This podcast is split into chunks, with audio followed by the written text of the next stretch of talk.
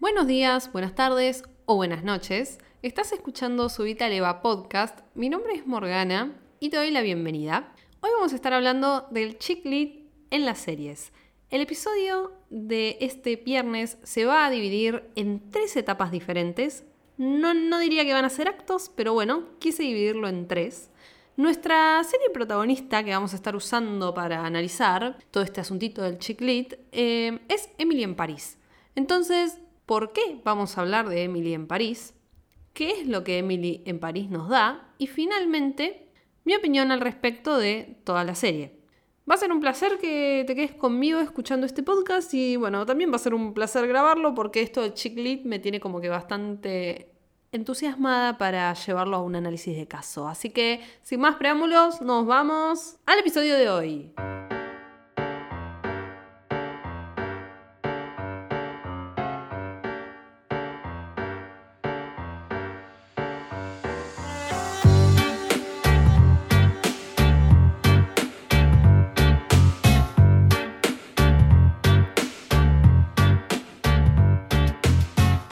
Bueno, arrancamos. Primera pregunta, ¿por qué vamos a hablar de Emily en París? ¿Por qué esta serie? La razón por la que vamos a hablar de Emily en París es porque me pareció muy interesante los discursos que esta serie aborda. Sin embargo, acá hay un, hay un pero, que es el siguiente. Emily en París. ¿Es una, ¿Es una serie seria o pochoclera? Lo interesante con Emily en París es que si bien puede que sea una serie muy pochoclera. No es una serie que no te deja nada. El problema es que lo que te deja depende mucho de con qué profundidad quieras vos después analizar lo que viste en la serie. Porque la serie en sí misma no, no te va a dejar con como que, wow, esto no es Sex and the City cuando la lanzaron allá por 1998. O sea, esta no es una serie que viene a romper esquemas. En todo caso, lo que hace es que se cuelga de las demandas sociales que hay ahora y con eso digamos, mete la serie y, la va pasando. Pero no todo está perdido porque, como dije antes, hay muchas cosas interesantes que te puede dejar dependiendo de después vos que tanto la, la quieras como desmenuzar. La segunda cara de esto de que sea pochoclera y que yo entiendo que la gente, aunque no todos, la reciban así, está en que es una serie muy chiclit. ¿Por qué?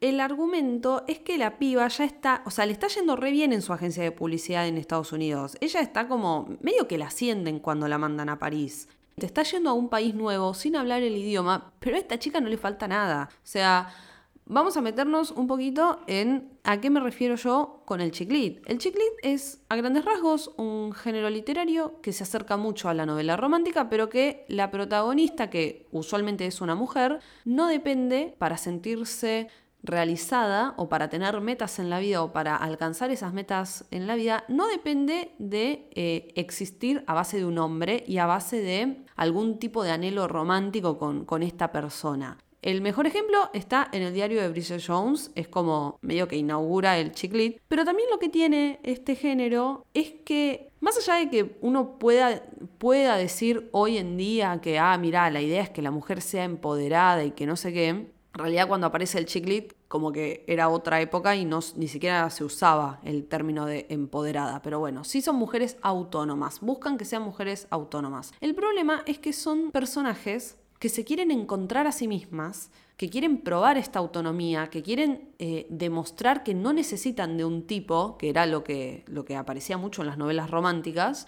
Y todo esto lo, lo, lo demuestran porque se les da todo servido. O sea, son mujeres de una clase media o clase media alta a las que no les falta nada y que cuando su problema existencial aparece o el problema emocional que tienen que resolver o de identidad o lo que quieras aparece, todos los recursos que ellas necesitan para encontrarse a sí mismas, para superar las adversidades, para alcanzar como un nivel de superación, todo lo que necesitan para llegar a eso, aparece servido.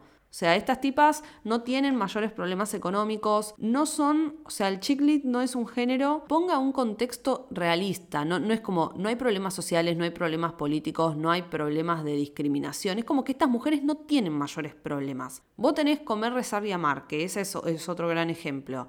se pierde a sí misma, después quiere viajar por el mundo para encontrarse, explícame cuántas mujeres que se pierden a sí mismas pueden dejar su laburo, pueden pagarse un, o sea, un viaje a, Italia, un viaje a, la India, no me acuerdo dónde se iba, y, todo esto por tiempo indefinido, o sea, no, no es realista. No es realista para cierto grupo eh, de, o sea, para, cierta audiencia, si nos ponemos a segmentarla. Entonces, lo que tiene Emilia en París es esto mismo, que ella, por más que tenga un montón de problemas, los aliados de Emily, como dije antes, ella llega a Francia y nadie la quiere, por así decir, pero los aliados no tardan en aparecer, aparecen de la nada, o sea, su primera aliada aparece en, un banquito, en, un parque que es como, no hermano, no, no, esto no, pasa así, no es tan fácil. Pero bueno, aparece de la nada, la protagonista es solamente ella, tiene resuelta la vida, exceptuando por el problema laboral que se le presenta en Francia, que es que nadie la quiere y no aceptan sus ideas, y digamos, los franceses de la agencia quieren que prácticamente ella renuncie y se vuelva a Estados Unidos. Pero digo, salvo por ese problema, ella no tiene ningún otro tipo de, dificultad y además su problema laboral le termina abriendo un montón de oportunidades porque mientras ella está en la agencia se hace con un montón de contactos, se hace, se hace como con un montón de experiencias y recursos que en Estados Unidos nunca habría podido tener y que acá sí. O sea, como que encima el problema le trae una, una barbaridad de cosas positivas que ella puede ver o sea, no, no es que no, las ve, que sus problemas la, la inundan, la ahogan y, no, no es capaz de, reconocer todo esto bueno. No, no, o sea, ella ve todo y lo disfruta y está en el bon vivant permanente en toda la serie. Entonces, digamos, eso invita a que la serie se sienta como pochoclera porque no es muy realista y te le están pintando de rosa, que es para mí uno de los peligros que siempre tiene el chiclit. Sin embargo, tenemos que rescatar, siendo muy bondadosos, que esta serie tiene bastantes puntos fuertes y positivos, como una, o sea, si lo ves desde el punto de que es una producción que busca ayornarse a la demanda que tienen las generaciones nuevas. ¿Qué quiero decir con esto?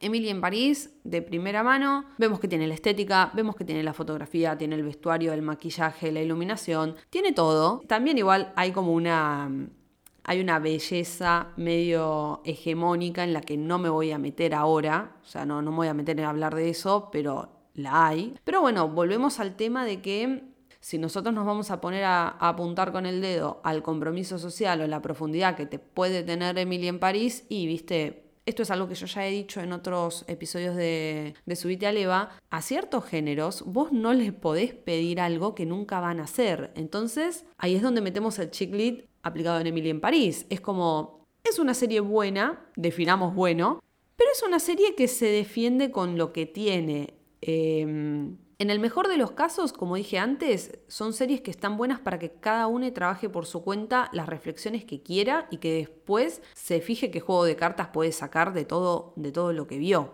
Entonces, para que ya podamos avanzar a la segunda pregunta de este podcast y podamos cerrar esta primera parte, Emily en París, ¿es Ex and the City? ¿Es esta serie que en el 98 aparece con diálogos inteligentes, con un montón de chispa por todos lados, con una cosa muy transgresora? ¿Es eso? Y no.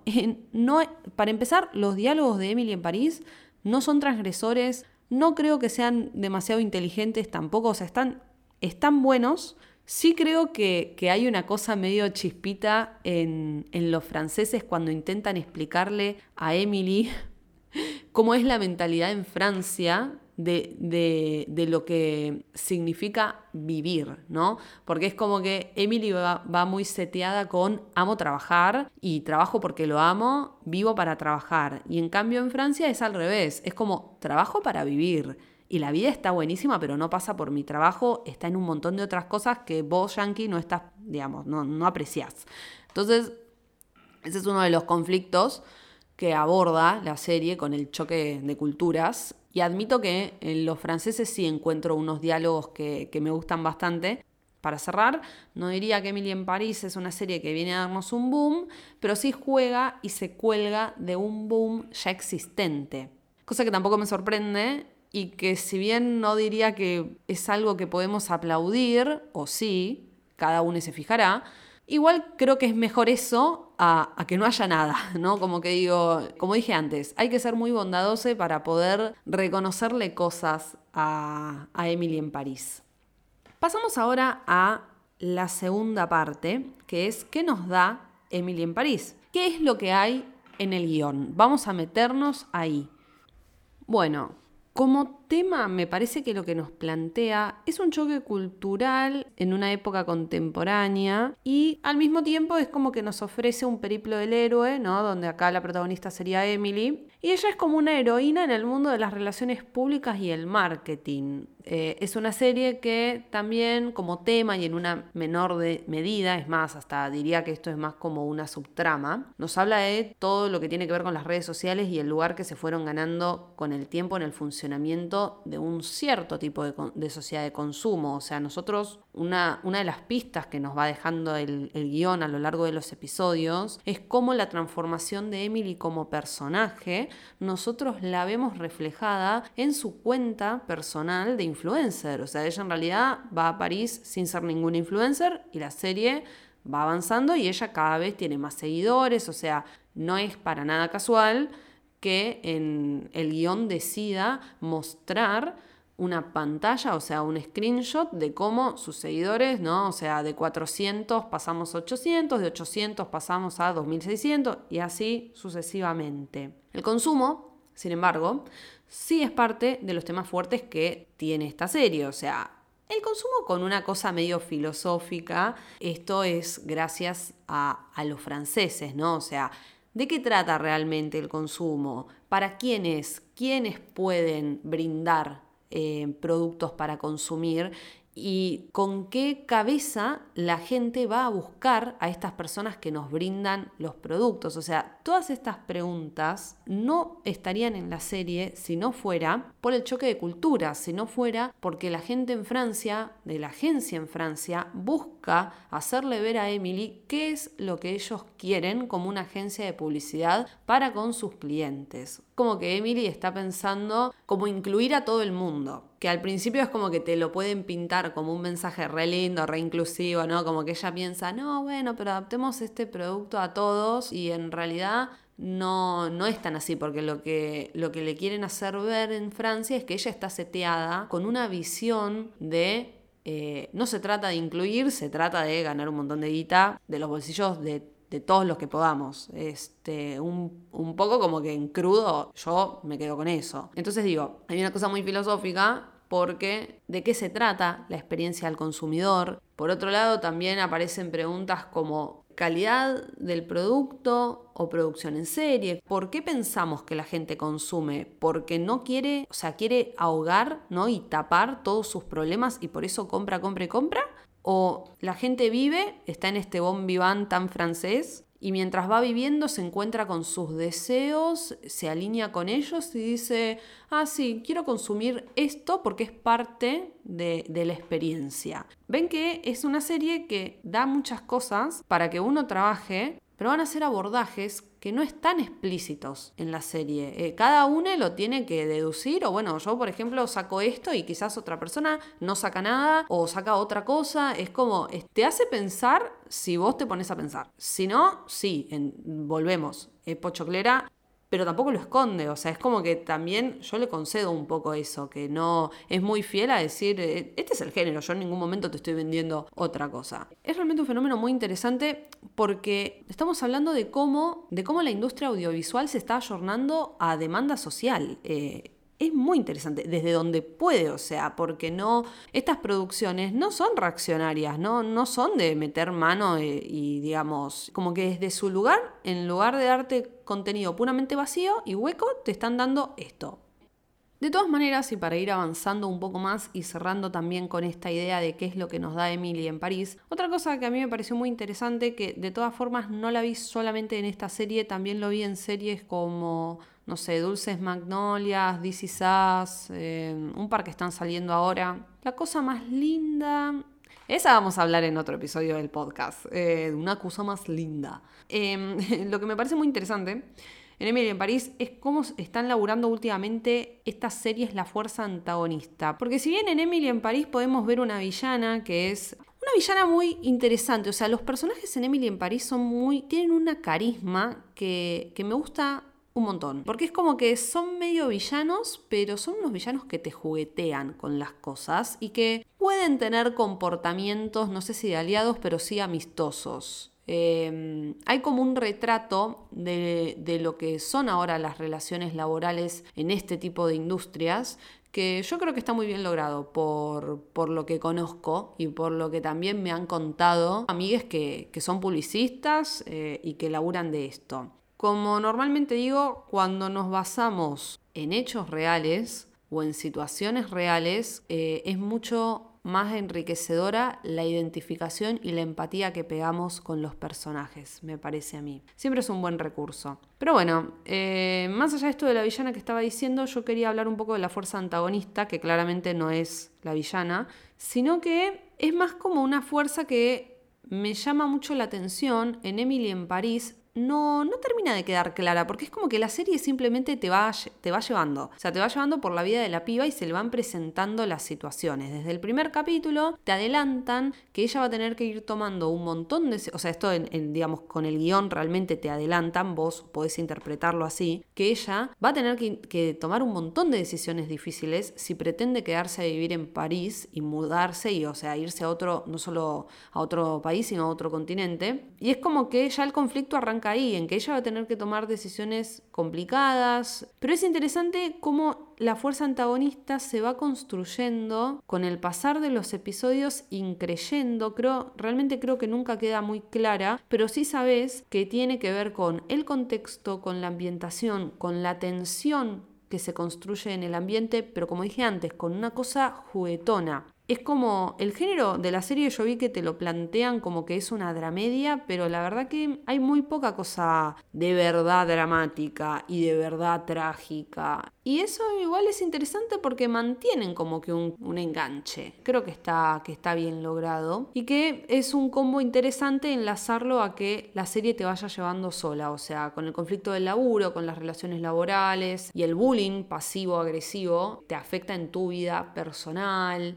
Em, en cómo nos tenemos que deconstruir. Emily tiene que deconstruirse, o sea, es muy gracioso porque es como que ella llega a la agencia reconvencida de que tiene que cambiar la mentalidad conservadora de, sus colegas y sin embargo ella también tiene que deconstruirse en un montón de cosas. Y ahí es donde entra el tabú. A mí me gusta mucho cómo Emily labura el tabú eh, o sea, no Emily como personaje, digo, la serie en general, cómo este tipo elige abordar temas temas que en algunos países todavía no, no son moneda corriente, porque es como que entre los franceses no existe el tabú y es hermoso y a Emily te la pintan por poco más como una mojigata terca en sus propios valores y estándares. Eh, hay mucho poliamor, hay sexo, hay como todo esto de desarrollar tu potencial sexual y cómo el, digamos, el desarrollo sexual está ligado a un desarrollo profesional también. Digamos, como todo es necesario en la construcción de una persona.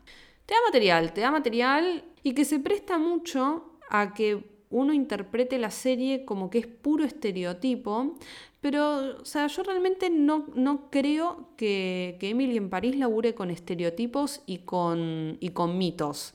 ¿Entienden? Como que me parece que simplemente lo que hace este guion es exacerbar un montón de características, cualidades y modos que tienen ambas sociedades, la estadounidense y la francesa. Creo que ahí eh, se toman como un laburo importante y que es el punto, es uno de los puntos fuertes de la serie, porque si hay algo que vos estás pensando constantemente en cada episodio y como que la presencia de eso nunca, la presencia de eso nunca pierde fuerza, es en, pucha, ¿cómo son los franceses y cómo son los estadounidenses? Esa tensión nunca se va.